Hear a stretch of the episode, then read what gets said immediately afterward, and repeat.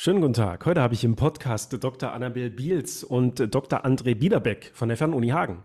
Und beide, beide sind tätig an der Fernuni Hagen im Zentrum für Lernen Innovation. Äh, Frau Biels als Geschäftsführerin und Herr Biederbeck ähm, hat äh, die Geschäftsbereichsleitung für einen bestimmten Bereich inne. Was genau, werden uns beide äh, gleich noch ein bisschen genauer erzählen, auch was das Zentrum für Lernen und Innovation ist.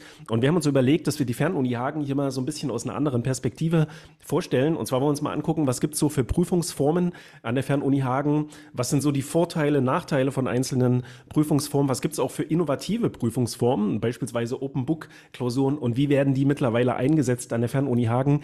Dann möchten wir auch mal so ein bisschen vorstellen, was es so für studienbegleitende Angebote an der Fernuni Hagen gibt, ja, wie man sich beispielsweise ja zusätzlich zum Studium noch so ein bisschen mehr in wissenschaftliches Arbeiten einarbeiten kann oder auch in wissenschaftliches Schreiben. Da gibt es ganz viele Angebote an der Fernuni Hagen, die wollen wir uns mal so ein bisschen genauer angucken.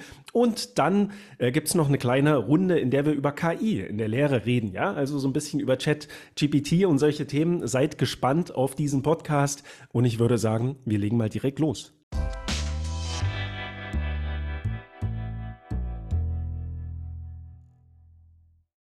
Dann herzlich willkommen Ihnen beiden hier im Podcast auf äh, Fernstudie TV. Vielleicht stellen Sie sich beide erstmal nacheinander ganz kurz vor und äh, es wäre noch schön, wenn einer von Ihnen uns noch kurz erklärt, was genau das Zentrum für Lernen und äh, Innovation ist. Fangen Sie vielleicht mal an, Frau Bilz.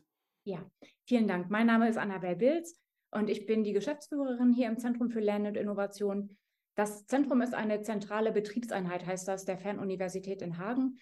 Und wir sind eine Serviceeinrichtung für Lehrende und Studierende. Das ist so ein bisschen wie ein hochschuldidaktisches Zentrum, aber dadurch, dass wir eben diesen großen Teil auch Medienproduktion haben äh, und eben die Angebote für Studierende, geht es über die reine Hochschuldidaktik hinaus ähm, und ist deswegen, ähm, bietet Grund, grundsätzliche Services und Dienstleistungen für Lehrende und Studierende an. Können wir auch gleich vielleicht nochmal drüber sprechen im Einzelnen. Ähm, ich selber bin seit anderthalb Jahren hier Geschäftsführerin, komme aus der ähm, Mediendidaktik, ich habe mal Erziehungswissenschaften studiert und bin nächstes Jahr 20 Jahre an der Fernuni, äh, aber in so einer Hop-on, Hop-off-Beziehung ähm, mit äh, unterschiedlichen ähm, Positionen. Ich war mal Lehrstuhlvertreterin, war mal Studiengangskoordinatorin, dann war ich mal Referentin der Rektorin für Digitalisierung und jetzt bin ich äh, im ZLI auch gut angekommen. Ich gebe mal weiter an meinen Kollegen Herrn Biederbeck.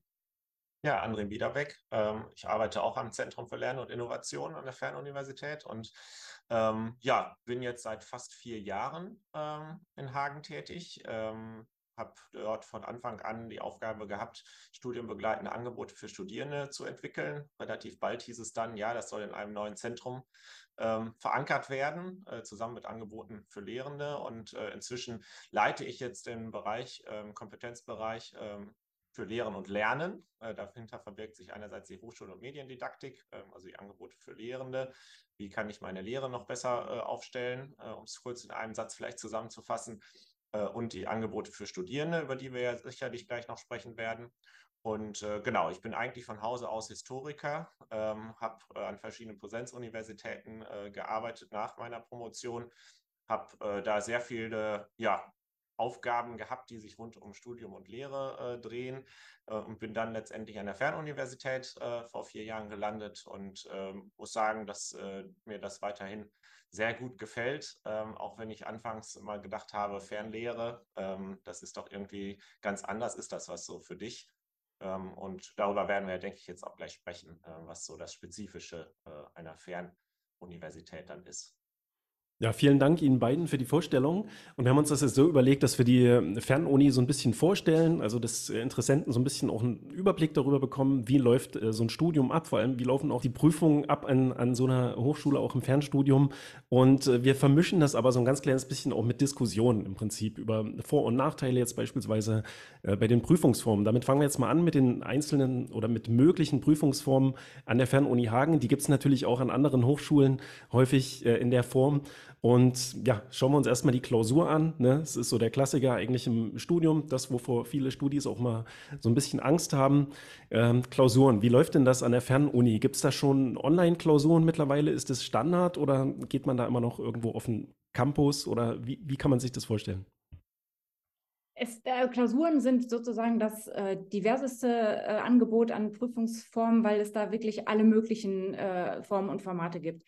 Ähm, die klassische Klausur ist so, dass die Paper Pencil geschrieben wird an unseren Campusstandorten oder in Hörsälen anderer Hochschulen. Das war vor Corona vor allen Dingen das große Thema, da, als einfach die Online-Klausur noch nicht so ähm, nicht so eine Relevanz hatte. Inzwischen gibt es einen großen Anteil, sogar würde ich sagen, den überwiegenden Anteil an Klausuren, die online geschrieben werden. Und da gibt es auch die unterschiedlichsten ähm, Ausprägungen von äh, Klausuren, die zu Hause geschrieben werden, mit oder ohne Beaufsichtigung, ähm, von Klausuren, die vor Ort geschrieben werden. Es gibt zum Beispiel in der Psychologie die Möglichkeit, ähm, die Prüfung auf iPads zu schreiben. Das heißt, man fährt dann schon in ein Regionalzentrum, legt da die Prüfung aber auf einem elektronischen Gerät ab, sodass man äh, quasi keine, kein Papier einscannt. Ähm, es gibt aber auch tatsächlich die Möglichkeit, äh, Papierklausuren zu schreiben, die dann wiederum als äh, Papier hochgeladen werden und online abgegeben werden. Ähm, also da gibt es wirklich sehr, sehr viel Varianz und Spielraum und das ist immer so ein bisschen abhängig von den einzelnen Fächern und Modulen und auch von den einzelnen Lehrenden, was die jeweils anbieten wollen. Aber ich würde sagen, im Moment ist tatsächlich die Online-Klausur schon etwas, was zum einen stark gewachsen ist und was jetzt auch schon sehr, sehr, sehr verstärkt angeboten wird.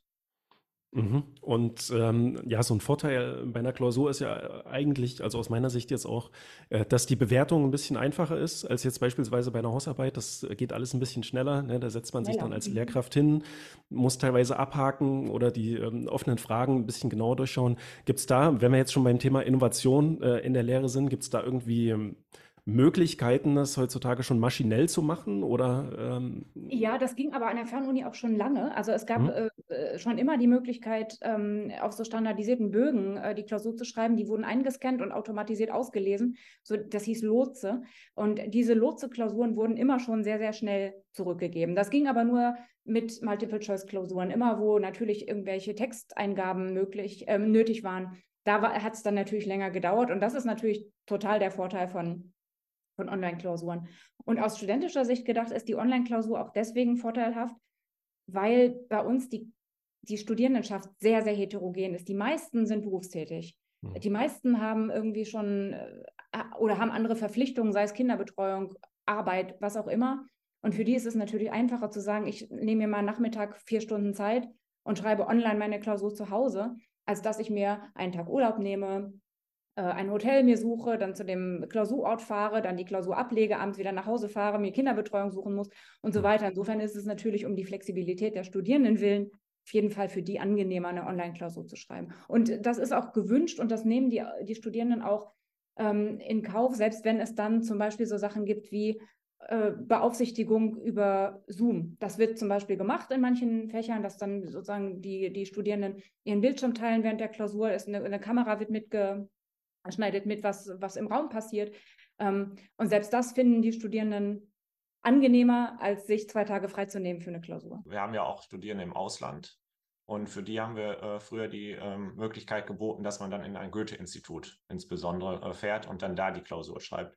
Jetzt ist es natürlich so, je nachdem, in welchem Ausland ich bin und wie weit ich vom Goethe-Institut weg wohne, äh, habe ich natürlich noch höhere Kosten sozusagen ähm, für die Klausurteilnahme. Und das wird durch die Online-Klausur jetzt natürlich stark minimiert. Also gerade insbesondere die Gruppe, die im Ausland sitzt, äh, wohnt und an der Fernuni studiert, die profitieren nochmal stärker davon. Mhm. Äh, Herr Biederbeck, vielleicht können Sie uns noch einen Nachteil nennen. Also Klausuren sind ja schon, haben wir jetzt schon gesagt, vorteilhaft in dem Sinne auch, dass es einfach zu kontrollieren ist, beispielsweise ja, gerade bei so einer großen Menge an Studierenden wie an der Fernuni Hagen. Äh, Gibt es auch Nachteile, die man nennen kann für Klausuren?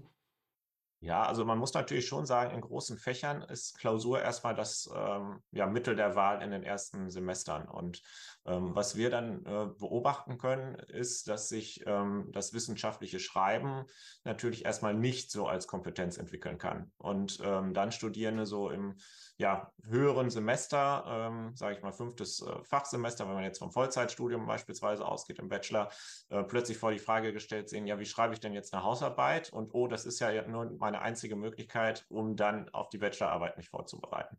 Und das ist, finde ich, schon ein großer Nachteil, den man überall da, wo Klausurfächer sozusagen existieren, ähm, vorfindet. Und ähm, da werden wir ja gleich nochmal drüber sprechen, wie man trotzdem das wissenschaftliche Schreiben vielleicht schon mal ein bisschen anleiten kann. Mhm. Ähm, das ist so finde ich immer das Abwägen. Ne? Wie viele Studierende habe ich da? Ähm, und in den großen Fächern bei uns sind es halt viele. Da sind dann 1000 Neueinschreibungen äh, pro Semester locker erreicht. Äh, da kann ich nicht jeden eine Hausarbeit schreiben lassen, leider.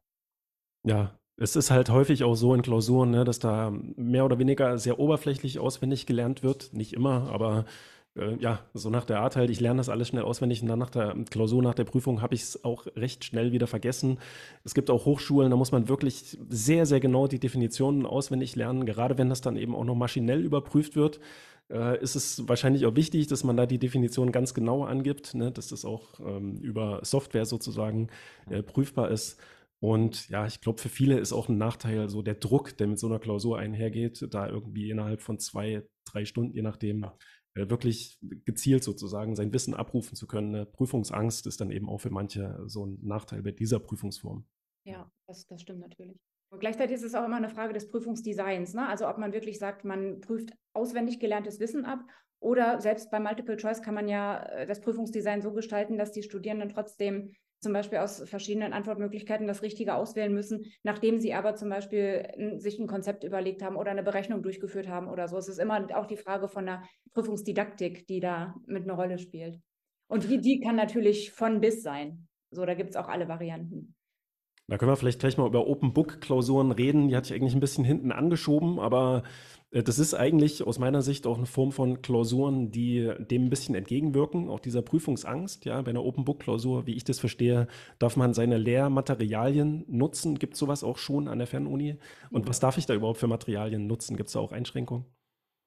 Das äh, ist dann jeweils in den Prüfungsordnungen festgelegt. Es kann zum Beispiel sein, dass in, in den Rechtswissenschaften, dass dann äh, natürlich Gesetzestexte benutzt werden dürfen oder dass äh, Taschenrechner benutzt werden dürfen in Mathematik oder dass ähm, Kursmaterial genutzt werden darf, wenn es darum geht, dass es eben nicht darum geht, alles nur auswendig äh, gelernt zu haben, sondern dass man eben auch Sachen nachschlagen darf.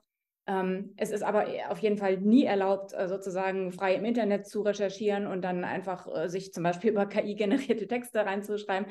Also Eigenständigkeitserklärung muss man trotzdem abgeben. Aber die, die Open Book Klausuren ähm, sind auch schon was, was sich durch Corona entwickelt hat, was auch einen hohen Stellenwert hat, also was auch häufig eingesetzt wird. Okay, da umgeht man dann auch so ein bisschen das äh, Problem mit Betrugsversuchen. Ne? Man darf natürlich dann trotzdem nicht im Internet. Das wäre jetzt zum, zum, Beispiel meine Vorstellung gewesen. Ich kann da recherchieren, äh, wo ich möchte. Also ich habe selber noch nie an so einer Klausurform äh, teilgenommen. Aber ich denke mal, das ist schon dann recht beliebt auch unter Studierenden. Aber noch nicht so häufig, wie Sie sagen, auch in der Fernuni noch nicht. Genau, und es ist halt trotzdem was anderes als eine Hausarbeit, wo man wirklich mhm. ja recherchieren kann und seine Ruhe hat sozusagen. Man muss für eine Open Book Klausur trotzdem auch lernen. Ähm, und man muss auch äh, Hintergrundwissen haben, um zum Beispiel Rechtswissenschaften einen Fall bearbeiten zu können. Mhm. aber es ist doch nochmal wahrscheinlich vom, vom Druck her für die Studierenden ein bisschen angenehmer, weil sie eben nicht ähm, sozusagen das, das Gefühl haben, sie müssen sich jetzt alles gemerkt haben, sondern sie können auch mal nachschlagen. Mhm. Mhm. Herr Biederbeck, äh, Sie haben erzählt, äh, dass Sie Geschichte studiert haben. Da, da, ist ja auch so eine klassische Prüfungsform eigentlich die Hausarbeit in Geschichte. Ne? Geschichte ist auch viel Schreiben. Ähm, können Sie uns da ein bisschen was dazu sagen? Gesch also Hausarbeiten, was, was gibt es da für Vorteile? Was ist vielleicht auch weniger gut äh, am Hausarbeiten schreiben? Ja, ich denke, erstmal ähm, ist die Hausarbeit, das Schreiben ist ja gleichzeitig auch das Denken. Ähm, und ähm, wenn ich selber ähm, mich mit wissenschaftlicher Literatur auseinandersetze, dann kann ich das ja in unterschiedlicher Art und Weise tun. Ich kann das im Prinzip nur passiv äh, für mich äh, rezipieren oder ich muss es aktiv verarbeiten. Und beim Schreiben bin ich dazu ja gehalten, das aktiv verarbeiten zu müssen. Ich muss es ja irgendwie wiedergeben. Ähm, und äh, ich glaube, das, das ist so der große Vorteil einer Hausarbeit, dass ich wirklich so in das eigenständige Durchdenken kommen muss. Ähm, das ist etwas, was ähm, manchmal aber auch herausfordernd ist, weil ähm, natürlich so diese wissenschaftliche Denkweise, angefangen von, wie gebe ich jetzt wieder, dass ich diese Idee von jemand anderem habe und äh, aufzeige, dass es nicht mein eigener Gedankengang war, äh, bis hin zu der Frage, ähm, ja, wie viel ähm, Struktur braucht so eine Arbeit? Wie schaffe ich es, meine Gedanken so zu komprimieren, dass es auch wirklich nur auf zwölf Seiten ist, mich nicht äh, zu verfransen und so. Ähm, das sind natürlich Herausforderungen und insbesondere, ähm, wenn ich so auf unsere Studierendenschaft gucke und äh, mir anschaue, dass viele ja auch schon äh, Schreiberfahrung aus ihren Berufen haben, dann äh, stoßen wir immer wieder ähm, ja vor das Phänomen, dass Studierende sagen, ja, ich verstehe nicht, warum ich das jetzt hier anders machen muss als bei mir im Beruf. Mhm. Und ähm, das ist, glaube ich, das, was, was so die Herausforderung für viele Studierende dann tatsächlich darstellt, so sich zu lösen von den eigenen Schreiberfahrungen, die man gemacht hat kann auch bezogen sein auf die Schule, weil auch da schreibt man natürlich anders. Und das dann äh, wirklich so über äh, mehrere Semester hin auch zu entwickeln, also auch für sich selber zu akzeptieren, dass man nicht von Anfang an das vielleicht schon so kann, sondern selbst wenn man sich als geübten Schreiber oder Schreiberin sieht, äh, für sich zu akzeptieren, okay, hier muss ich nochmal was Neues lernen. Ich glaube, das, das ist so ähm, dann die Herausforderung bei einer Hausarbeit. Mhm. Und da bietet die Fernuni ja auch Hilfen oder Hilfe. Äh, da reden wir dann auch noch mal ein bisschen genauer drüber. Ähm, Frau Biels, haben Sie vielleicht noch oder können Sie uns was zum, zum Thema Plagiate sagen? Das hängt ja irgendwie auch mit Hausarbeiten zusammen. Ist das auch ein Thema an der Fernuni? Ist, tritt es häufiger auf oder ähm, zufällig vielleicht auch oder ganz bewusste Täuschungsversuche in der Hinsicht? Da, da, kann ich Ihnen keine Zahl zu sagen, aber ich weiß, dass es äh, immer mal wieder vorkommt. Und wenn was auffällig ist, dann wird das natürlich geprüft. Ähm, da sind die Prüfungsämter auch diejenigen, die das äh, durchführen. Ähm, ich kann Ihnen keine Zahl sagen, aber das kommt durchaus immer mal wieder vor. Ob das Versehen ist oder Absicht, kann man im Zweifelsfall nie äh, richtig sagen. Es ist aber auf jeden Fall, sobald es nachgewiesen ist, ist es eben ein Täuschungsversuch und dadurch, damit ist es eben leider dann auch nicht bestanden. Also das, das ist dann einfach so. Aber wie häufig das vorkommt, kann ich, kann ich nicht genau sagen. Es ist hm. ja auch ein Unterschied, naja, nein, es ist kein Unterschied hinterher für die Bewertung, aber ähm, es ist schon ein Unterschied, ob es darum geht zu sagen, man, man plagiiert mal drei Sätze und vergisst da die Quelle anzugeben, als dass man jetzt ganze Seiten nimmt. Ich hatte selber den Fall, als ich hier als Lehrende an der Uni war, ähm, dass sogar die Schriftart äh, an den Stellen, wo es plagiiert war, eine andere war als in dem anderen ah, Text. Ja, okay. So, also das war sehr offensichtlich Absicht. So. Ja, das ist dann auch ähm, heutzutage ein bisschen einfacher, durch die Plagiatscanner sozusagen ja. rauszufinden. Also ich weiß noch, in meiner Studienzeit um 2003 rum, da war das eigentlich noch gar kein Thema, ne, weil das auch äh, einfach nicht so einfach nachzuvollziehen war äh, wie heutzutage. Und heute haben viele Studierende aber auch Angst, aus Versehen irgendwas aus zu plagiieren. Versehen. Mhm. Ne, da sollte man sich da einfach ein bisschen mit beschäftigen, vielleicht auch mit den verschiedenen Formen von Plagiaten, ja, Strukturplagiate beispielsweise und so. Und äh, und da, dadurch ist es, dafür ist es eben gut, diese, diese Schreibangebote äh, in Anspruch zu nehmen, weil es da ja auch um, um diese Sachen geht. Auch, auch die Bibliothek bietet ja äh, entsprechende äh, Hilfestellungen an, ähm, dass man eben nicht dieser Angst ausgesetzt ist, dass man aus Versehen plagiiert hat. Das kann ich verstehen sogar. Also äh, dass, dass man Angst hat, man hat jetzt irgendwie eine Quelle vergessen und pl plötzlich ist man durchgefallen. Ähm, aber dem kann man ja auch total gut äh, vorbeugen mit entsprechender Vorbereitung. Mhm. Also Schrift, ähm, Hausarbeiten waren für mich im Studium eigentlich mal so meine Lieblingsprüfungsform. Ne? Da konnte ich in aller Ruhe in die Bibliothek gehen, recherchieren, lesen äh, und schreiben. Das habe ich immer sehr gerne gemacht. Was ich nicht so gerne mochte, waren mündliche Prüfungen. Ne? Da habe ich auch immer ganz schnell einen Blackout beispielsweise bekommen, wusste dann nicht mehr so richtig, äh, was ich sagen sollte oder obwohl ich eigentlich wusste, ne, was ich dort abliefern sollte. Äh, wie ist das an der Fernuni Hagen? Im Fernstudium läuft das ja ein kleines bisschen anders ab. Ja, da kann ich ja jetzt nicht einfach jederzeit sozusagen irgendwo äh, an die Uni, an die Hochschule fahren und mir dort die Prüfung abnehmen lassen. Gibt es da auch mündliche Prüfungen? Läuft das dann über Zoom oder wie kann ich mir das vorstellen? Genau, also es ist auf jeden Fall so, dass die weit überwiegende Zahl der mündlichen Prüfungen inzwischen online ist. Ähm, und ähm, man letztendlich auch Zoom sehr häufig äh, antreffen wird, wenn man sich jetzt in eine mündliche Prüfung begibt. Aber es gibt halt auch andere Möglichkeiten. Das hängt letztendlich natürlich so davon ab, was äh, der Prüfer oder die Prüferin äh, bevorzugt oder äh, was auch der Prüfende vielleicht ähm, dann äh, die geprüfte Person äh, vielleicht auch vorschlägt. Also das ist jetzt nicht irgendwie normiert äh, in dem Sinne. Ähm, es gibt auch die Möglichkeit, auf den Campus zu kommen oder sich im Campusstandort zu treffen. Ähm, das wird auch wahrgenommen, aber wirklich die meiste Form ist die online mündliche Prüfung. Und unsere Erfahrungen damit sind sehr positiv, weil die Studierenden natürlich in einem vertrauten Umfeld sich bewegen, nicht noch in einem Raum eines Dritten oder des, des ähm, Prüfenden dann äh, sitzen und sich da erstmal irgendwie akklimatisieren müssen, sondern aus der gewohnten Atmosphäre heraus agieren können.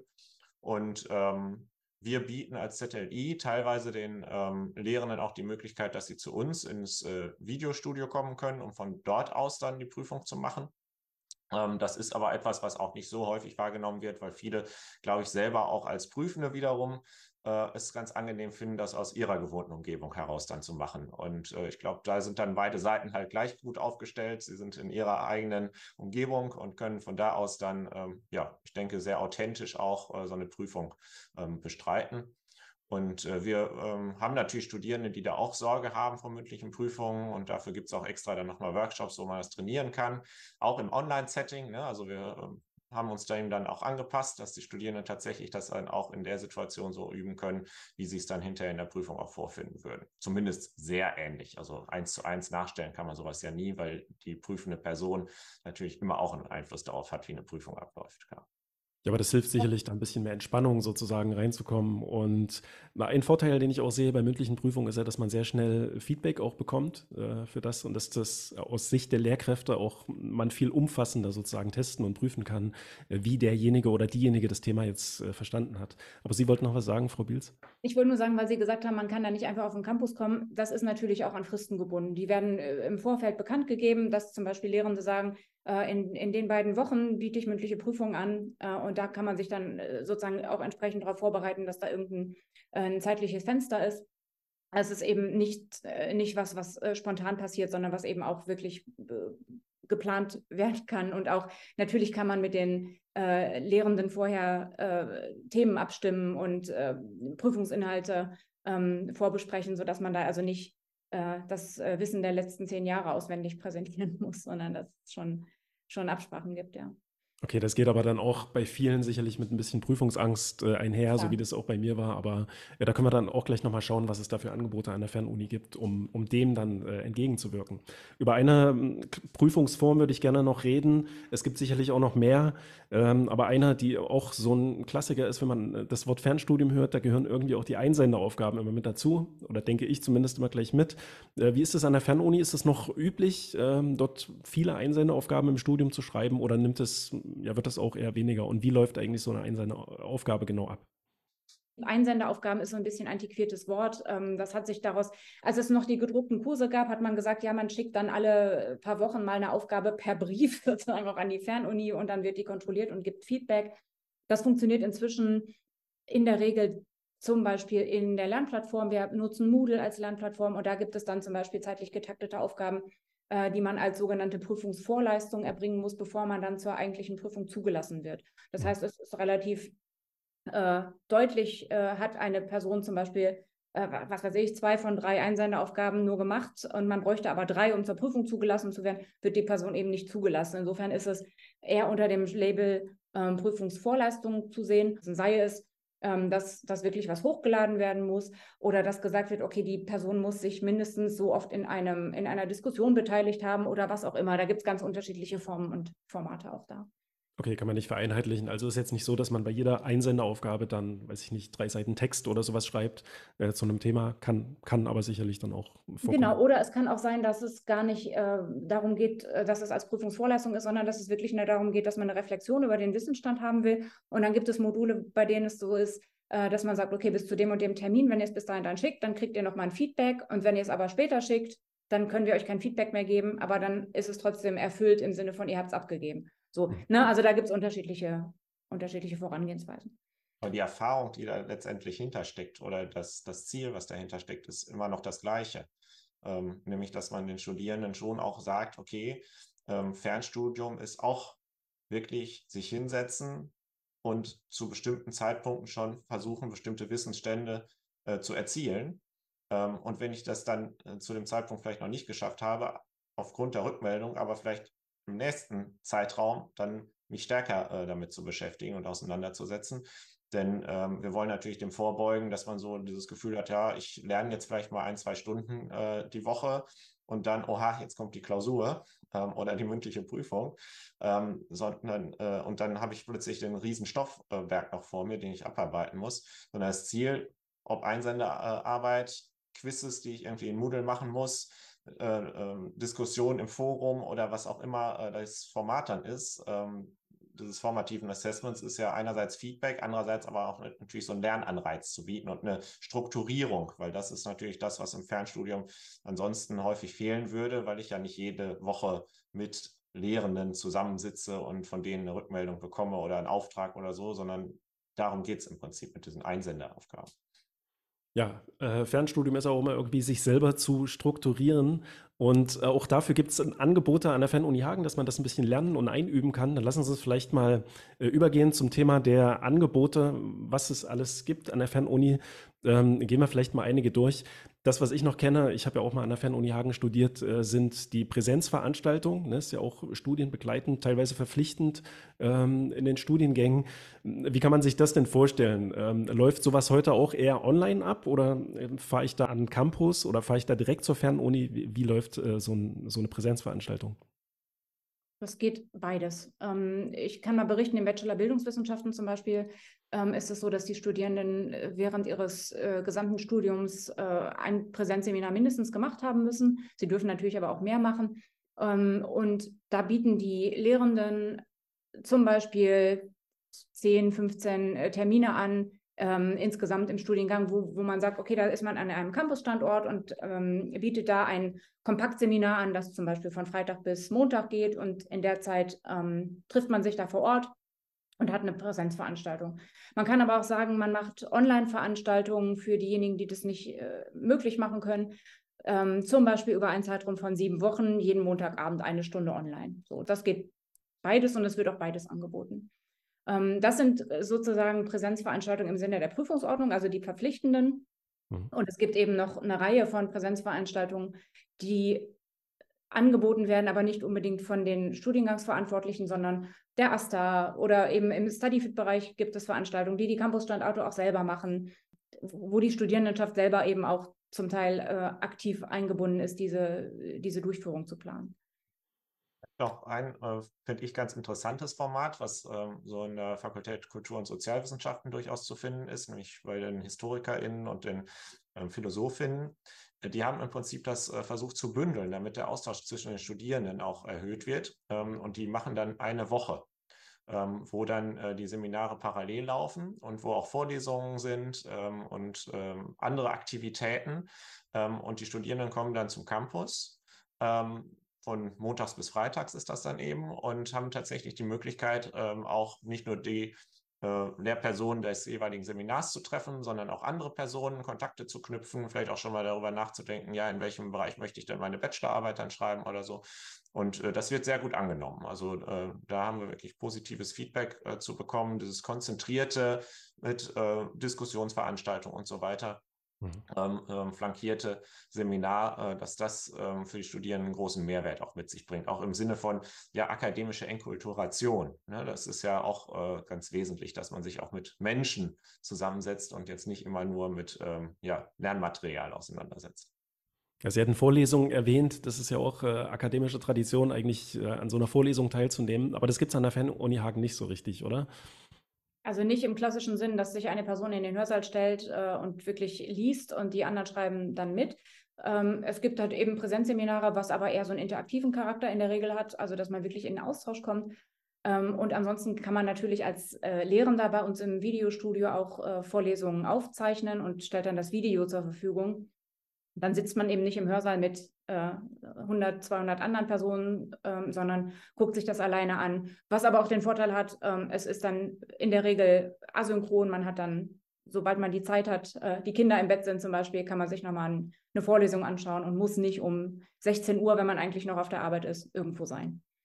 Ja, es ist ganz wichtig, glaube ich, zu verstehen für viele, die sich für ein Studium an der Fernuni oder an irgendeiner anderen Fernhochschule äh, interessieren. Ne? Da sitzt man jetzt in der Regel nicht, äh, im Fernstudium zumindest, äh, am Rechner und hört sich dann da einfach an, was da irgendjemand vorträgt. Man muss sich eben vieles selber erarbeiten und wenn man dann Veranstaltungen hat, dann sind das eben meistens so interaktive äh, Seminare. Es gibt auch so virtuelle Live-Studien an anderen Hochschulen, wo man dann versucht, das so ein bisschen mehr umzusetzen, äh, dass man dann zu bestimmten Zeiten eben so ein Seminar hat oder vielleicht auch so eine Art Vorlesung, aber das ist jetzt nicht äh, im im Fernstudium zumindest nicht ja, so. Ja, es gibt es durchaus auch. Also es gibt einzelne Lehrende, die das machen, die zum Beispiel unser Videostudio nutzen und sozusagen live eine Zoom-Veranstaltung haben und trotzdem einen Vortrag halten und dann werden eben die Stimmen der Studierenden damit eingespielt und direkt darauf reagiert.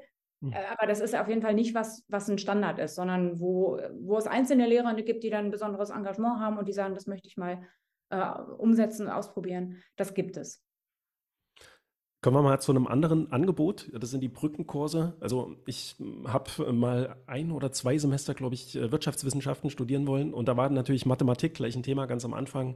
Äh, ich war in der Schule in Mathematik nie so gut. Und dann habe ich gesehen, da gibt es auch Brückenkurse oder einen Kurs zum Einstieg äh, in die Mathematik, dass man so ein bisschen sein Schulwissen nachholt. Können Sie uns dazu was sagen? Vielleicht, äh, Herr Biederbeck, was gibt es für Brückenkurse? Mhm. Ähm, ja, und wie werden die genutzt? Ja, Sie haben tatsächlich Mathematik jetzt schon als das Thema identifiziert, was wir mit den Brückenkursen vor allen Dingen ähm, adressieren. Ähm, und äh, da haben wir ähm, einen doppelten Ansatz, würde ich sagen. Also zum einen haben wir äh, tatsächlich geschaut, ähm, was ist die Mathematik, die dann in den jeweiligen Studiengängen äh, benötigt wird. Und deshalb gibt es fakultätsspezifische Angebote, dass äh, wirklich die Mathematik aufgefrischt wird äh, oder nochmal erlernt wird, ähm, die es dann auch für den jeweiligen Studiengang oder die Studiengänge der Fakultät braucht. Mhm. Ähm, und wir haben aber auch gemerkt, dass es durchaus auch Studierende gibt, äh, die jetzt nicht nur äh, mit der Sekundarstufe 2, äh, mit der Oberstufenmathematik Schwierigkeiten haben, sondern vielleicht im Gegenteil sogar davor so ein bisschen Lücken aufweisen. Und diese Lücke haben wir dann nochmal geschlossen mit einem Kurs, der jetzt sich über mehrere Fakultäten ähm, erstreckt und wo wir sagen, okay, das fokussiert vor allen Dingen so das Wissen in hinsichtlich, ähm, was brauche ich, damit ich Statistik gut kann.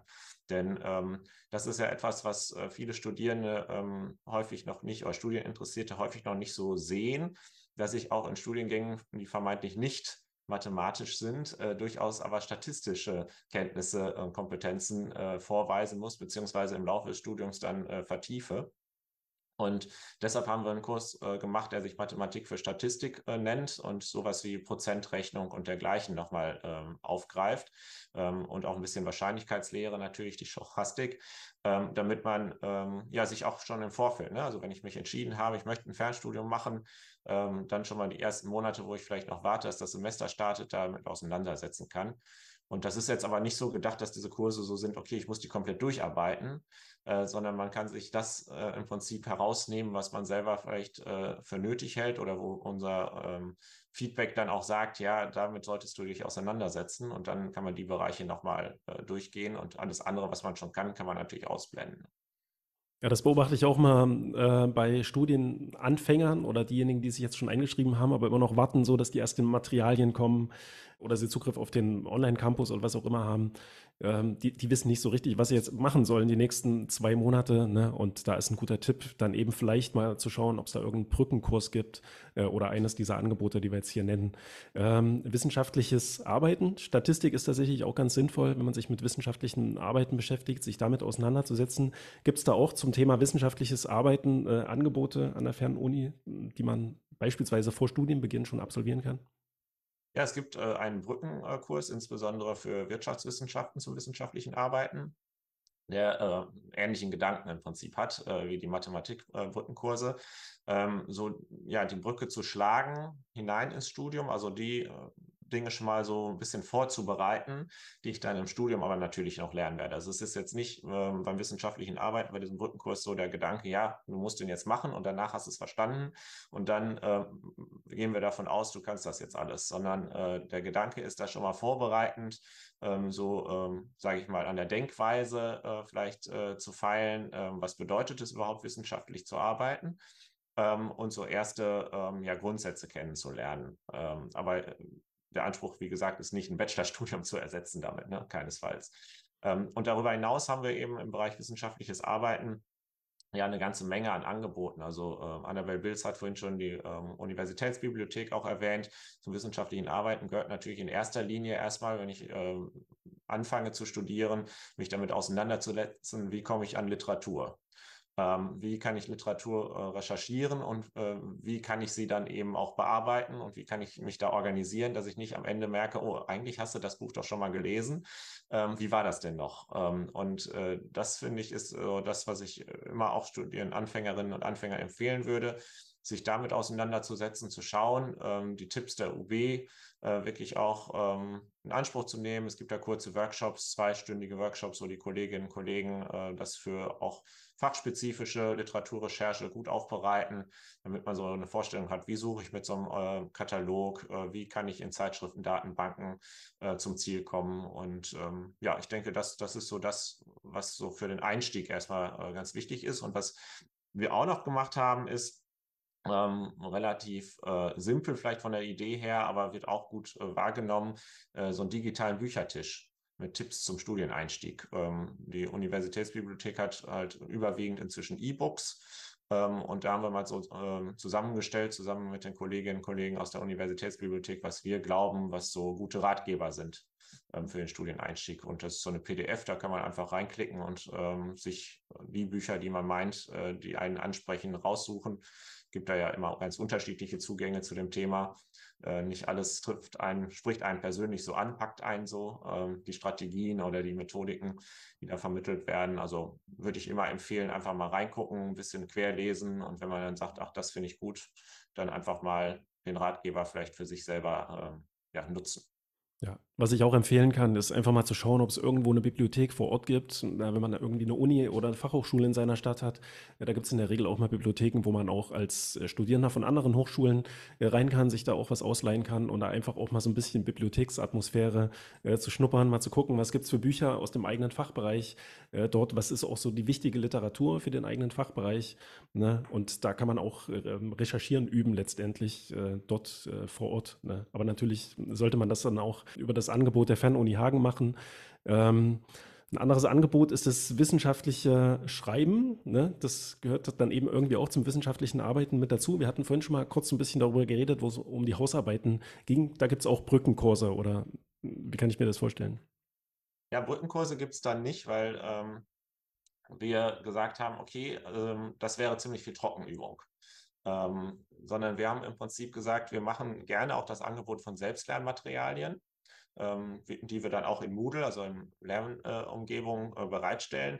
Das sind dann eben so Impulse, würde ich es nennen. Also dass ich tatsächlich mal so Schreibübungen habe, ähm, die so darauf abzielen, okay, ich habe jetzt ein, eine Aufgabe bekommen, ich soll irgendwie ein äh, Essay verfassen, äh, wie kriege ich denn jetzt was zu Papier? Oder wie kann ich mich strukturieren? Ähm, Stichwort Literaturrecherche. Wie kann ich mich strukturieren beim Schreiben? Wie schaffe ich es, mich nicht ablenken zu lassen? Wie schaffe ich es, mir möglichst regelmäßig äh, Schreibzeiten zu organisieren in meinem Alltag? Da geht es ja eben auch viel darum. Ne? Also äh, Schreiben kommt ja nicht von alleine. Ich kann mich nicht hinsetzen. Zumindest ist das meine Erfahrung, dass die wenigsten Menschen das können. Ich kann es auch nicht.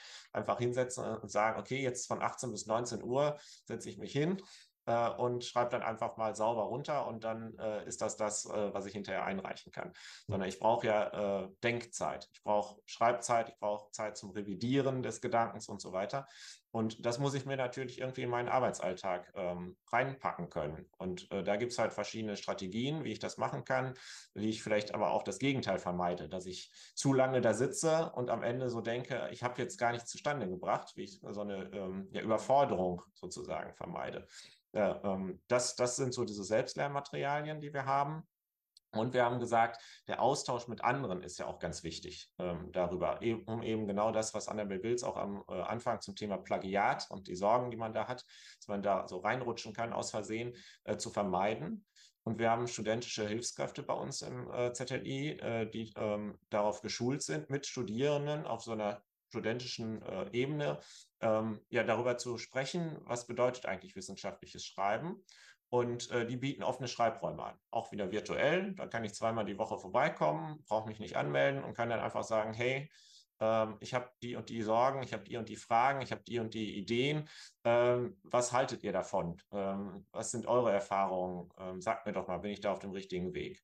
Das ist so wirklich so, so ein ganz ja, ähm, einfacher Einstieg in, in so eine Beratung, in so einen Austausch. Mhm.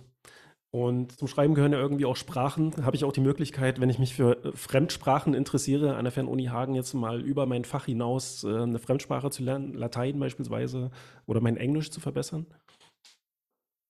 Ja, also Latein ist erstmal, um das vorwegzuschicken, jetzt kein Muss. Ne? Also ich muss nicht Latein können, um an einer Fernuniversität zu studieren. Da gibt es immer wieder Irritationen, dass Leute sagen, oh, ich brauche bestimmt für Rechtswissenschaft irgendwie Latein, weil es da so ein paar, ähm, sage ich mal, Formulierungen gibt im Rechtswesen, die äh, irgendwie äh, Latein äh, ähm, sind. Äh, das ist nicht so, äh, um dem Missverständnis einmal entgegenzuwirken.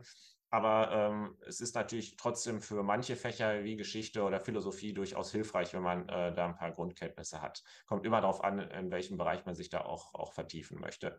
Ähm, bei Englisch ist es so, dass wir ähm, als Fernuniversität mehr und mehr Module auch in Englisch äh, anbieten. Grundsätzlich aber die Studiengänge noch in deutscher Sprache komplett auch studierbar sind. Ähm, um aber natürlich äh, darauf äh, zu reagieren, dass die äh, Fachliteratur immer mehr äh, nur noch in englischer Sprache verfügbar ist, haben wir gesagt, okay, wir bieten den Studierenden da Unterstützung an. Und zwar ähm, ist das bei uns nicht so, dass man jetzt irgendwelche Sprachkurse hat, wo man in die Klasse kommt und sagt, okay, jetzt habe ich irgendwie mittwochs von 18 bis 20 Uhr mein Online-Meeting und lerne jetzt hier ähm, ähm, mich mündlich auszudrücken, sondern wir ziehen erstmal auf die äh, Lesekompetenz und die Schreibkompetenz. Und äh, da gibt es eben jetzt den ersten Brückenkurs ähm, zum Thema ähm, fachspezifisches Englisch für äh, Kultur- und Sozialwissenschaften. Und das werden wir jetzt peu à peu ausbauen, dass für jede Fakultät mindestens, äh, vielleicht auch nochmal differenziert innerhalb der Fakultäten, äh, so ein äh, Kurs, ähm, könnte man auch Brückenkurs nennen, ähm, wenn man möchte, so in der Art jedenfalls, ähm, vorhanden ist, wo man dann anhand konkreten Fachliteraturmaterial ähm, seine englischen Sprachkenntnisse verbessern kann, Ausdrücke einüben kann, die so für die Fachsprache, für die jeweilige Community, sage ich jetzt mal, äh, gebräuchlich ist und damit ich mich da sicherer bewegen kann. Ja, vielen Dank. Äh, wir sehen, äh, es gibt ein sehr umfangreiches Angebot an der Fernuni Hagen, äh, das man eben auch schon vor Studienbeginn ausprobieren kann. Es gibt noch mehr Dinge. Wir können jetzt nicht auf alle einzeln eingehen. Wer sich dafür interessiert, schaut einfach auf der Website der Fernuni mal vorbei. Da kann man sich wirklich sehr umfangreich informieren. Wir verlinken das natürlich auch in der Beschreibung für diesen Podcast. Oder als letztes Thema haben wir uns überlegt, noch so ein bisschen über KI zu reden. ChatGPT, ja, so ein spannendes Thema, das gerade so ein bisschen gehypt wird, irgendwie auch. Und wir wollten das mal aus mehreren Perspektiven beleuchten. Ja, zum einen aus Perspektive der Lehrenden und äh, dann natürlich auch aus äh, Perspektive der Studierenden. Wie sieht es denn aus an der Fernuni Hagen? Wird da beispielsweise ein Programm wie ChatGPT zum Beispiel zur Unterrichtsvorbereitung äh, genutzt? Ich gebe vielleicht mal noch ein kleines Beispiel. Für diesen Podcast habe ich auch ChatGPT äh, genutzt. Ich habe mir beispielsweise jetzt natürlich nicht die ganze Struktur des Podcasts äh, von ChatGPT erstellen lassen, aber ich habe mir bei einzelnen Klausurformen zum Beispiel angeschaut, äh, was gibt es so für vor- und Nachteile, auf die ich jetzt nicht so selber komme. Ich habe einfach eingegeben, äh, nenn mir beispielsweise Vor- und Nachteile von Klausuren ja, oder von Open Book Klausuren oder erkläre mir auch diese Klausurform. Äh, das war super praktisch, hat mir sehr viel Zeit erspart. Ich wäre sicherlich auf alles auch von alleine gekommen, ne? aber ich habe mir eine Stunde an Arbeit eingespart ähm, durch die Recherche. Ist das in der Unterrichtsvorbereitung mittlerweile auch ein Thema oder äh, nutzt man das da eher noch nicht so? Naja, also sagen wir so, es gibt an der Fernuniversität jetzt keine übergeordneten, durch das Rektorat verabschiedeten Richtlinien, wie man sich dazu verhalten äh, darf oder soll. Ähm, wir sind aber gerade auch in Zusammenarbeit mit anderen Forschungsprojekten und anderen Beteiligten daran, äh, so Handlungsleitfäden äh, zu erarbeiten. Aber wir haben vor kurzem eine Befragung gemacht der Lehrenden. Äh, welche Tools nutzen sie, in welchem Umfang nutzen sie die? Und natürlich wird ChatGPT auch bei den Lehrenden genutzt. Zur Prüfungsvorbereitung ist das sicherlich was, wo man sagt, oder zur Unterrichtsvorbereitung, wo man sicherlich sagt, das ist auch legitim zu sagen, ähm, äh, grobe Strukturen sich mal erstellen zu lassen. Ähm, wo man natürlich aufpassen muss, ist bei ähm, äh, Quellen zum Beispiel, da denkt sich ChatGPT ja manchmal Quellen aus, die gibt es gar nicht in Wirklichkeit oder Namen hatten wir gestern noch äh, in, in einem Gespräch. Aber äh, grundsätzlich nutzen unsere Lehrenden das schon, um zum Beispiel Prüfungsaufgaben sich ähm, zu überlegen aufgrund von einer bestimmten Art von Vor oder einer bestimmten Anzahl von Vorwissenstexten und, und Prompts.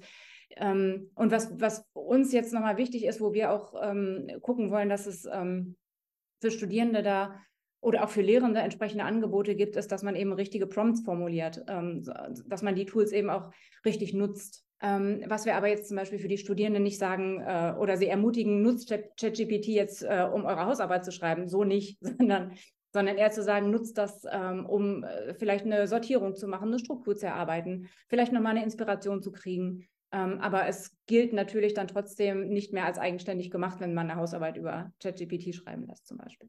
Genau, da kommen wir vielleicht gleich nochmal genauer drauf. Ähm, aber ich wollte nochmal bei der Unterrichtsvorbereitung bleiben. Also Recherche wäre eine Möglichkeit ähm, zu recherchieren, vielleicht auch sich eine Gliederung zu erstellen für ein ja, genau. Seminar beispielsweise oder sowas oder einfach auch als Inspiration sich erstellen zu lassen.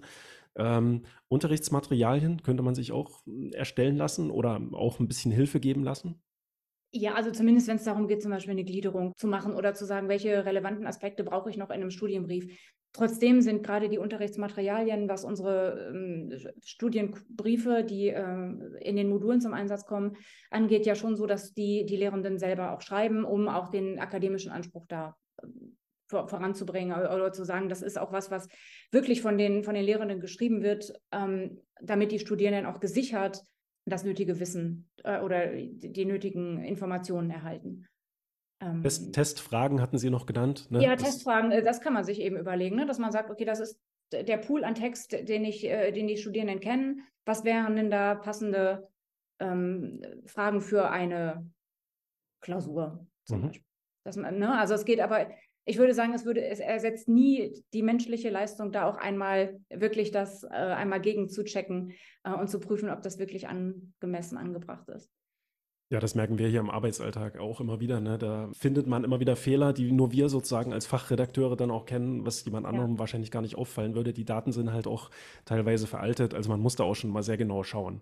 Aber es ist halt für uns schon eine Arbeitserleichterung und auch eine Inspirationsquelle, häufig wie jetzt eben für diesen Podcast, äh, da einfach mal auszuprobieren. Aber ich übernehme da nichts eins zu eins sozusagen, sondern äh, schaue, schaue da dann nochmal genau drüber, was, was mir da jetzt präsentiert wird. So was ähnliches wie ChatGPT versucht ja die IU Internationale Hochschule in ihre Studienskripte zu integrieren, so eine Art Chatbot, ähm, dem man dann Fragen beispielsweise zu den Studienskripten äh, stellen kann. Ich weiß nicht, inwiefern Sie das schon mal ausprobiert oder gesehen haben. Können, können Sie da was dazu sagen? Ansonsten sage ich, also ich habe es natürlich schon mal ausprobiert und sage da auch gleich noch ein paar Worte dazu. Also ich habe es persönlich noch nicht ausprobiert, zumindest nicht diesen Chatbot, aber es gibt ja auch andere KI-gestützte Bots, äh, die man sich, äh, ich glaube, äh, Character AI gibt es ja auch, wo man sich äh, verschiedene, ähm, was weiß ich, auch Psychotherapeutinnen simuliert angucken kann und solche Sachen äh, und solche Gespräche. Ähm, das haben wir jetzt im Einzelnen nicht gemacht, aber im Bereich von Herrn Wiederbeck ist gerade auch eine Masterarbeit zu dem Thema. André, vielleicht kannst du das kurz erzählen? Genau, also die geht im Prinzip in eine ähnliche Richtung, ähm, wo tatsächlich die sokratische Methode ähm, auch ähm, auf Basis des äh, Lernmaterials angewendet äh, wird. Und ähm, das äh, im Prinzip ähm, ist aber noch in der Entwicklung. Also die Masterarbeit ist jetzt ähm, erstellt, aber wir schauen jetzt gerade, wie können wir das ähm, weiterverfolgen.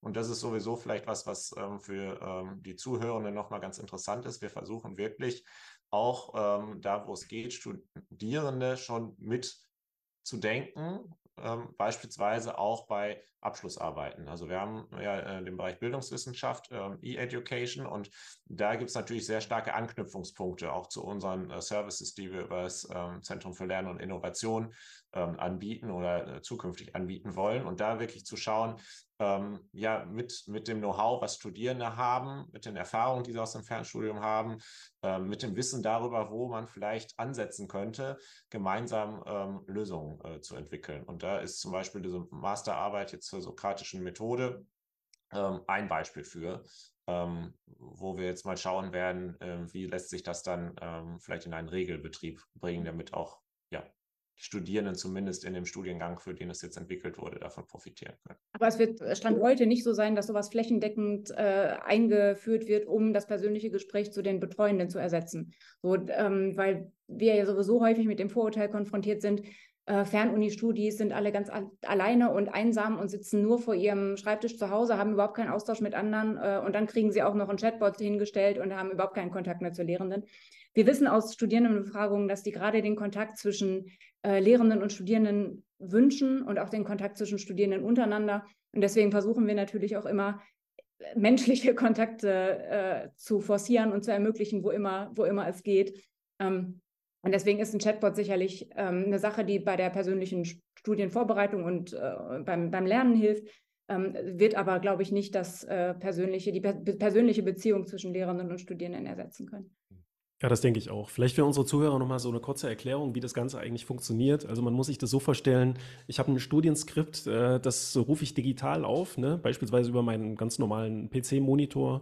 Ähm, und dann habe ich unten in der kleinen Ecke so ein kleines Chatbot-Symbol, ein Fragezeichen oder sowas, wie man das auch häufig von Websites äh, kennt. Und wenn ich da draufklicke, kann ich eben eine Frage zu dem Skript beispielsweise stellen. Und ich habe das auch mal ausprobiert, jetzt noch nicht so intensiv, aber ähm, ein paar Fragen eingegeben. Also was natürlich gut funktioniert, ist ähm, nach einer Definition zu fragen, die auch im Text irgendwo mhm. erwähnt wird. Dann bekomme ich da wirklich mit einer ganz normalen Sprache, ähm, wie von der Lehrkraft beispielsweise, die Definition wiedergegeben, die Textstelle auf der Seite. Aber das ist jetzt aus meiner Sicht nichts Besonderes in dem Sinne, weil das erspart mir vielleicht ein kleines bisschen Suchzeit, äh, die ich eigentlich auch aufwenden könnte oder einfach mal ins Inhaltsverzeichnis gucken. Ähm, so, und dann habe ich natürlich überlegt, okay, was wäre jetzt äh, praktisch oder hilfreich? Natürlich das, was ich wahrscheinlich auch eine Lehrkraft fragen würde. Äh, zum Beispiel, was sind das da eigentlich für Autoren, die da in dem Text erwähnt werden? Ja, wo es dann um Informationen geht, die auch so ein bisschen über das Studienskript hinausgehen, äh, die ich jetzt irgendwo recherchieren müsste, ähm, in Fachliteratur oder wie auch immer, oder einfach mal gucken, wer wird da eigentlich jetzt konkret genannt. Das kann diese KI momentan zumindest noch nicht leisten. Also ich habe da dann Namen eingegeben von Autorinnen, Autorinnen, die da in dem Text erwähnt wurden, ähm, da kam jetzt keine brauchbare Antwort. Wäre ja auch zum Beispiel sowas wie Studienberatung oder sozusagen in so formalen Themen zu sagen, äh, alle Infos über einen Studiengang werden eingespeist und dann kann man fragen, äh, wann ist nochmal die Klausur in München oder ähm, jetzt habe ich äh, 20 ECTS erreicht. Reicht mir das denn jetzt zum Bestehen? Also, dass man solche Informationen da auch einspeist, das könnte ich mir auch vorstellen. Genau, das war dann auch mein nächster Versuch, ja. nämlich zu fragen, was muss ich jetzt eigentlich lernen aus diesem Skript? Was sind hier die relevanten Informationen? Was muss ich dann in der Klausur wissen und wiedergeben? Das hat natürlich auch nicht funktioniert. Äh, man merkt, das ist alles noch so ein bisschen in den Kinderschuhen. Was ich gut finde, ist, dass die Antworten, die da dann gegeben werden, die werden dann in der Regel auch nochmal geprüft äh, von Lehrkräften, von ähm, Dozentinnen und Dozentinnen. Das steht dann nochmal drunter, diese Antwort wurde geprüft. Teilweise haben die Antworten jetzt nicht so gut auf die Fragen gepasst, aber es war immer auch geprüft und dann hat man immer noch die Information dazu, ja, diese Frage haben deine Kommilitonen, Kommilitonen auch schon mehrfach gestellt. Ähm, das hier ist eine mögliche Antwort. Ne? Die wurde von einer Lehrkraft geprüft. Aber wenn das dann eben hinausgeht, auch über Informationen sozusagen aus dem Skript, äh, wo man dann selber schon anfangen würde, anderswo zu recherchieren, ähm, da kam da momentan jetzt noch nicht äh, so viel. Was ich interessant finde, und das kann ich vielleicht noch als Diskussionspunkt mit in die Runde schmeißen, sozusagen, ist, dass über diese Funktion ja auch ganz viele Fragen sozusagen der ähm, Studierenden an die Skripte gesammelt werden. Ne? Also irgendjemand hat da bestimmt Zugriff auf die ganzen Fragen, wenn das eben die Lehrkräfte schon prüfen. Und das ist, glaube ich, ein ziemlich ziemlich interessant für die Hochschule, um die Skripte zu verbessern. Ne? Wenn da Fragen immer wieder auftauchen, warum soll man sie nicht gleich im Skript irgendwo beantworten? Da scheint ja irgendwas im Skript an Informationen äh, zu fehlen. Ja, das finde ich eine ne super Idee. Ähm, wir haben zwar bei uns eine Abteilung, die zur Evaluation und, und Hochschulmonitoring da ist und die machen auch regelmäßig äh, Qualitätsbefragungen, auch was äh, Studienbriefe angeht ähm, auch mit, in unterschiedlichen Formen. Also sei es dann wirklich, dass äh, Studierende da Annotationen machen können, bis hin zu anderen Feedback-Formen. Aber sowas könnte ich mir natürlich auch vorstellen, ähm, dass man dadurch eben auch ein Wissen generiert, äh, wo sind die kritischen Stellen so. Ne? Und dann sind wir vielleicht auch schon äh, halbwegs wieder beim Thema Learning Analytics, was ja in dem Punkt äh, personalisierte Lernpfade bei Ihnen auch nochmal auf der Agenda stand. Mhm. Aber vielleicht einmal einhakend mhm. ähm, zu diesem Gedanken. Also wir experimentieren gerade mit der Frage, kann man ChatGPT und Co. nutzen oder empfehlen den Studierenden, um damit Lernkarten zu erstellen. Ne? Ähm, und äh, da ist natürlich erstmal der erste Wundepunkt, ähm, ist das, was ChatGPT dann ausgibt oder ein anderes KI-Tool, ist das denn dann verlässlich? Ist das korrekt? Ähm, die Definition oder die Zusammenfassung oder was auch immer äh, dann geliefert wird, die Formel. Ähm, das ist so der erste Wundepunkt. Der zweite Wundepunkt ist aber natürlich die Frage, ähm, sollte man so etwas empfehlen ähm, im Sinne des ähm, kognitiven Verarbeitens? Mhm. Ist es ähm, für den Studierenden besser, sich jetzt darüber eine Lernkartei zu erstellen und zu sagen, ah, okay, ich habe die jetzt hier? Oder ist nicht schon das Überlegen, ähm, das Rausziehen aus äh, äh, dem Studienmaterial und das Verarbeiten in eine Lernkartei ähm, nicht schon die kognitive Leistung, die es braucht, um es dann wirklich auch verinnerlicht zu haben. Also das, das sind so, finde ich, spannende Fragen. Ähm, ist dieses Abkürzen, in Anführungsstrichen, was erstmal vielleicht ne, als Erleichterung empfunden wird, am Ende des Tages ein ähm, Mehrwert oder äh, verhindert er es nicht vielleicht auch vertieftes Lernen? Also das sind so Punkte, äh, denke ich, worüber man sich ähm, ja noch mehr Gedanken machen muss ähm, als jetzt immer nur auf die technischen Möglichkeiten und die, sage ich mal, den ersten Wundenpunkt, die Verlässlichkeit der Informationen, die mir da ausgegeben äh, werden, zu schauen. Ja, man merkt, da wird eben auch ganz viel ausprobiert von Seiten der Studierenden, äh, nicht nur von Seiten der Hochschulen. Was kann ich damit überhaupt machen? Was bringt mir das denn eigentlich? Weil die Definition, die könnte ich eben auch schnell im Skript nachschlagen. Ne? Das bringt mir vielleicht eine gewisse Zeitersparnis, aber ansonsten darüber hinaus jetzt nicht so viel sicherlich auch eine Entlastung teilweise für die Lehrkräfte, wenn dann so Fragen auftauchen, die eigentlich immer wieder kommen, die man sich sicherlich auch irgendwo auf der Website oder in Moodle oder wo auch immer recherchieren könnte. Ähm, das ist dann vielleicht ganz praktisch, aber so für einen tiefer gehenden Austausch, ne, da ist dann doch so ein wirklich persönlich, persönlicher Austausch doch noch ein Stückchen sinnvoller. Aber ich bin gespannt, wohin sich das entwickeln wird, äh, auch mit diesem Tool. Ich sehe momentan den größten Vorteil, ehrlich gesagt, für die Hochschule einfach, ähm, und darin eben dann Analysedaten letztendlich zu sammeln ne, und die Skripte so zu verbessern. Das wäre natürlich beim Thema äh, Lernkarten genauso. Ne? Also äh, zu sehen, was glauben, sind, äh, was glauben die Studierenden, sind die entscheidenden ähm, ja, Wissensbestände, die ich jetzt sozusagen aus dem Studienmaterial mitnehmen sollte. Und ähm, da kann man natürlich schauen, deckt sich das mit dem, was ich als Kompetenzziel äh, selber als Lehrende ähm, definiert habe oder äh, weicht das deutlich davon ab? Und dann muss ich vielleicht der, an der Kommunikation arbeiten, was denn hier eigentlich der Gegenstand des Lernens ist. Ne? Also mhm. deswegen denke ich schon, dass da viel drin steckt. Ähm, aber wir natürlich ähm, bei dem Wunsch, möglichst viele Daten zu sammeln und äh, daraus dann Erkenntnisse zur Verbesserung des Studienmaterials zu ziehen, nicht Empfehlungen aussprechen ähm, zum Lernen, die dann wiederum kontraproduktiv für das Lernen an sich sind.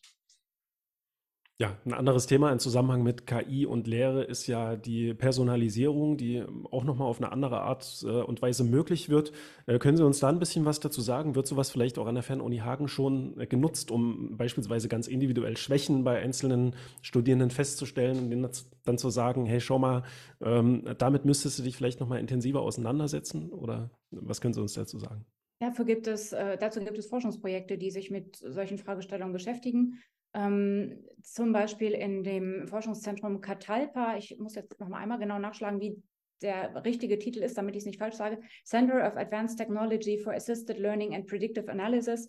Ähm, die machen genau das, also die erforschen solche, ähm, solche Auswirkungen von Learning Analytics auf äh, Lernerfolg, äh, auf äh, zum, zum, Beispiel Diversität in, in, Lerngruppen wird untersucht und alles, was mit solchen, solchen Fragestellungen auch mit KI zu tun hat. Ähm, da gibt es, da gibt es auch Pilotierungen und, und äh, sozusagen Forschungsinstanzen, wo das ausprobiert wird. Ähm, es ist aber nichts, das äh, sozusagen schon flächendeckend eingeführt wird. Wobei ich schon glaube, dass die Zukunft des Lernens irgendwann mal oder des hochschulischen Lernens irgendwann so aussehen wird, ähm, dass äh, das Curriculum nie eins zu eins für jeden Studi, jede Studentin dasselbe ist, sondern dass es schon immer individuelle Anpassungen gibt. So, das, das glaube ich schon, dass das irgendwann soweit sein wird. Im Moment ist es noch nicht so, aber es gibt halt wirklich sehr, sehr viel Forschung dazu. Wir haben auch ein äh, Projekt, ähm, was sich mit, äh, mit der Infrastruktur auseinandersetzt, ähm, um sozusagen äh, einmal die Basis zu schaffen, ähm, auch zu ermöglichen, diese Daten zu erheben. Das heißt, wir sitzen da zusammen mit dem Datenschutz, wir sitzen da zusammen mit der Rechtsabteilung, aber auch mit der mit dem Zentrum für Digitalisierung und IT, um die entsprechenden Daten auch aus den verschiedenen Systemen zu identifizieren zunächst mal und dann abzurufen. Ähm, wir haben äh, den Rektoratsbeschluss und sind gerade dabei, den umzusetzen, eine sogenannte Datentreuhandstelle bei uns einzurichten. Ähm, das heißt, das ist eine Person, die Forschungsdaten miteinander in Beziehung setzt. Also wenn ein, eine forschende Person sagt, sie braucht Daten aus der Lernumgebung und möchte die äh, mit einer Performance-Leistung zum Beispiel oder mit Daten aus, der, aus dem Einschreibwesen ähm, matchen, ähm, dass dann eben nicht die, ähm, die, sozusagen die Originaldaten äh, genutzt werden, sondern dass eine Person da ist, die die anonymisiert und pseudonymisiert und dann wieder zurückgibt in dieser aufbereiteten Form. Und äh, André Biederbeck ist an einem Projekt zur Studienverlaufsreflexion, das geht schon ein bisschen in die Richtung. Ähm, da kannst du vielleicht auch noch mal mehr zu sagen. Genau, also da ist im Prinzip der Ansatz der, dass ähm, nicht nur wir die Daten nutzen äh, als Hochschule, die wir von den Studierenden haben, sondern die Studierenden selber auch die Daten äh, bekommen und die für sich selber auch interpretieren äh, können. Ähm, das hat natürlich ähm, Voraussetzungen, ähm, nicht nur, dass die Daten da sind, die sind natürlich da, ähm, sondern auch, dass die Studierenden ähm, ja so ein bisschen angeleitet werden, wie man denn äh, solche Daten auch interpretieren kann. Wir wollen natürlich vermeiden, dass jetzt jemand, der vielleicht langsamer studiert, ähm, als der Durchschnitt, äh, aber dafür gute Gründe hat, am Ende des Tages demotiviert nach Hause geht und sagt, äh, nee, also ein Fernstudium, das war jetzt äh, nichts für mich, ich bin ja unterdurchschnittlich schnell. Ähm, da gibt es also äh, Dinge, die man da äh, wirklich als Anleitung äh, zusammenstellen äh, muss. Da sitzen wir dran und natürlich auch die Frage, ähm, welche Daten sind dann wirklich für Studierende hilfreich? Also wir haben jetzt natürlich äh, sowas wie Prüfungsdaten im Blick, dass ich mich mit anderen vergleichen kann, weil das ist ja auch ein Unterschied zum Präsenzstudium. Präsenzstudium, da kriege ich so mit, ah, die und die Personen haben mit mir die Klausur geschrieben ähm, die kann ich dann irgendwie äh, am nächsten Mensa-Besuch anhauen und sagen, hey, welche Note hattest du denn? Da habe ich irgendwie so meine Peer Group um mich drumherum. Im Fernstudium ist es so, gerade wenn ich eine Online-Klausur jetzt nur noch schreibe, ähm, sehe ich die anderen nicht, kann die nicht fragen und bin irgendwie so ähm, für mich allein und weiß nicht, ist jetzt die äh, 3 Plus eine gute Note gewesen in dieser Klausur oder nicht. Ähm, und genau das möchten wir halt ermöglichen, dass Studierende sich besser selbst einschätzen können, immer aber natürlich ein, eingeordnet ähm, in diese Dinge, die man da beachten muss bei der Interpretation. Und wir möchten Ihnen die Möglichkeit geben, auch äh, den Studienverlauf besser planen zu können noch. Ne? Sei es, dass Sie sagen, okay, ich habe die und die Interessenschwerpunkte. In welchen Modulen wird denn eigentlich auf diese Interessensschwerpunkte besonders eingegangen? Wenn ich in den Wahl- und Vertiefungsbereich gucke. Oder ich habe die und die zeitlichen Restriktionen. Ähm, was ist denn sinnvoll, in welcher Reihenfolge zu studieren? Ähm, also im Sinne einer Studienverlaufsempfehlung. Ne? Nicht als Vorgabe, ähm, sondern immer auch als Empfehlung nur. Aber das sind so die Punkte, an denen wir gerade ganz konkret schon arbeiten. Mhm. Jetzt fiel schon ganz oft das Wort äh, Datenschutz. Äh, dann lassen Sie uns vielleicht zum Schluss ähm, für dieses äh, Gespräch noch so ein bisschen über die Bedenken reden, die damit einhergehen, sowohl bei Lehrkräften als auch bei Studierenden natürlich. Datenschutz und Privatsphäre ist ja ein Thema, was diejenigen dann beschäftigt. Ja, man muss ja eben irgendwo seine Daten oder Informationen über sich selber hergeben, damit die KI dann daraus was machen kann. Die nutzt natürlich auch noch ganz viele andere Daten, die Skripte dann eben beispielsweise ähm, wie bei diesem Chatbot an der IU, da werden ja auch die Skripte verarbeitet. Ähm, also Datenschutz ist äh, eine Sache, die dann viele beschäftigt, aber Sie hatten schon gesagt, das kann man auch so ein bisschen vorwegnehmen, indem man die Daten dann sozusagen auch offen macht, in dem Sinne, so dass jeder auch seine Daten sieht. Ne? Ähm, Privatsphäre ist äh, eine Sache, über die sich viele dann eben Sorgen machen. Aber ich habe noch ein paar andere Punkte und ich würde die jetzt einfach mal schlagartig nennen. Vielleicht ja. sagen, Sie, sagen Sie mir dann einfach, was, ähm, ja, was Ihnen dazu einfällt. Ähm, Arbeitsplatzverlust wäre ein Punkt. Äh, weil die KI zukünftig die Arbeitsplätze wegnimmt oder aus welchem Ja, Grund? vielleicht auch in der Lehre, ne? weil eben ganz viele Menschen dann die Fra ihre Fragen an die KI stellen. Da sind vielleicht in manchen Bereichen gar keine Tutoren beispielsweise oder Tutorinnen mehr nötig. Ähm, ist das etwas, womit man sich oder wovor man auch an Hochschulen irgendwie so ein bisschen Angst und Bange hat oder? Ich habe vor kurzem äh, im Rahmen einer Veranstaltung mal gehört, man sollte nicht davor Angst haben, dass die KI einem Arbeitsplätze wegnimmt, sondern die Leute, die nicht, äh, die Leute, die gut mit KI umgehen können. Ähm, ähm, beziehungsweise äh, sozusagen der, der Umgang mit KI wird einfach das Wichtige sein. Hm, ich sehe im Moment nicht, dass, dass es eine Arbeitsplatzgefährdung ist, weil ich glaube, es wird immer wieder andere Jobs geben, die dann darauf aufbauen und die man dann in der Zukunft braucht, die wir vielleicht jetzt noch gar nicht wissen, die es dann, die es dann gibt. Ähm, und ich glaube, gerade so interpretative ähm, und, und er, ergänzende, er, erklärende, sozusagen menschliche Faktoren wird es verstärkt immer geben müssen. Was, glaube ich, wegfällt, äh, sind viele so Jobs, die so ja, fließbandartig irgendwie sind, die sowieso eigentlich keinen Spaß machen. Das ist vielleicht äh, erstmal schmerzhaft im ersten Moment, aber ähm, da passt sich unser Bildungssystem ja momentan auch stark an, eben, dass man dann gerade solchen Leuten, bei denen dann vielleicht der Job irgendwie aus so einem Grund wegfällt, äh, ganz schnell neue Möglichkeiten bietet, sich weiterzubilden, sich umzuschulen und so weiter und neue Dinge eben zu lernen. Also ich sehe das auch gerade im Hochschulbereich jetzt überhaupt kein oder überhaupt nicht als Gefahr in dem Sinne, dass da jetzt große Arbeitsplätze wegfallen. Ich nenne noch einen anderen Punkt, ähm, Technologieabhängigkeit.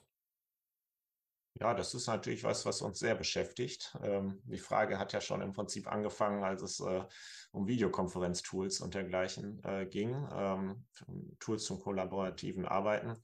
Ähm, das ist ja eigentlich immer das, was wir ständig äh, reflektieren, reflektieren müssen, auch als Hochschulen, weil letztendlich natürlich für uns auch immer äh, das Finanzielle dahinter steckt. Also wie sehr begibt man sich jetzt in die Hände eines Anbieters ähm, und wann wird dann da die Lizenzschraube gedreht. Ne? Ähm, das ist was, ähm, was natürlich auch im Hinblick auf Verlässlichkeit eine Rolle spielt. Wir wollen natürlich den Studierenden gegenüber auch verlässlich sein und sagen, okay, wenn du jetzt hier angefangen hast äh, und studierst in zwei Jahren noch bei uns, was wir ja immer hoffen, ähm, dass das Studium gut gestartet wurde und man erfolgreich dann durchs Studium kommt, dass man dann auch immer noch äh, auf die gleichen ähm, Tools zurückgreifen kann, plus vielleicht das, was noch zukünftig dazukommt.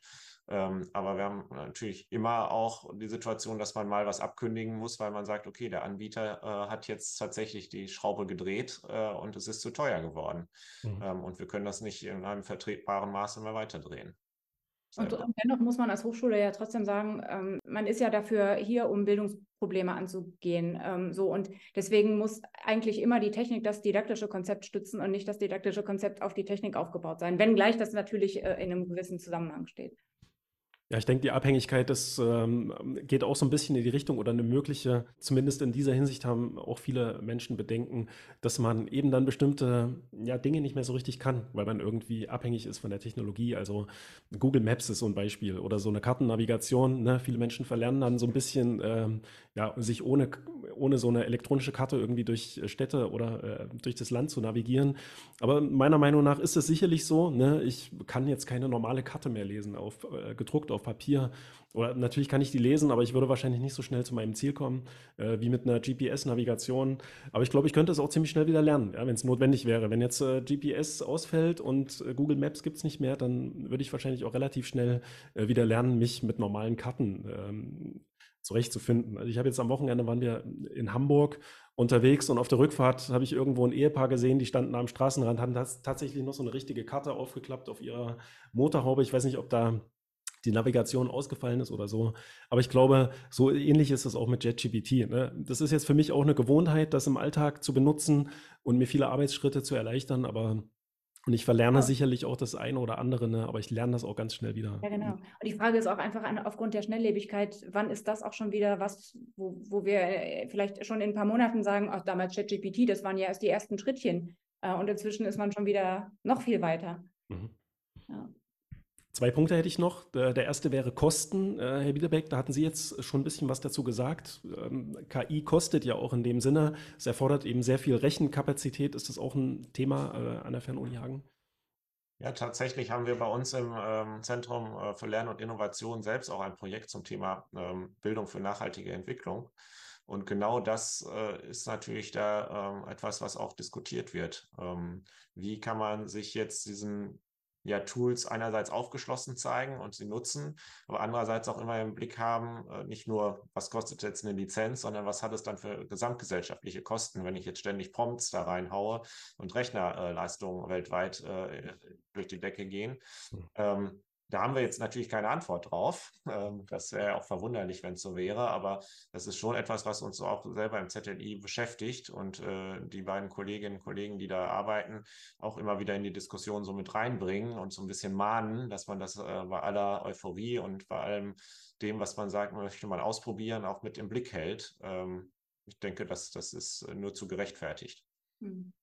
Und äh, natürlich kann man immer noch sagen, dass gerade der Gedanke von Hochschulkooperationen auch immer noch ein super aktueller ist. Ne? Also dass man sagt, infrastrukturell zum Beispiel muss nicht jede Hochschule alles äh, alleine vorhalten, sondern man kann gerade in NRW, wo sehr viele Hochschulen dann, äh, in räumlicher Nähe sind, auch da Kooperationen machen und was weiß ich, Rechenzentren teilen. Mir ist jetzt kein Fall bekannt, wo das schon aktiv so gemacht wird, aber das wäre auf jeden Fall was, wo man zukünftig auch nochmal drüber nachdenken könnte. Mhm.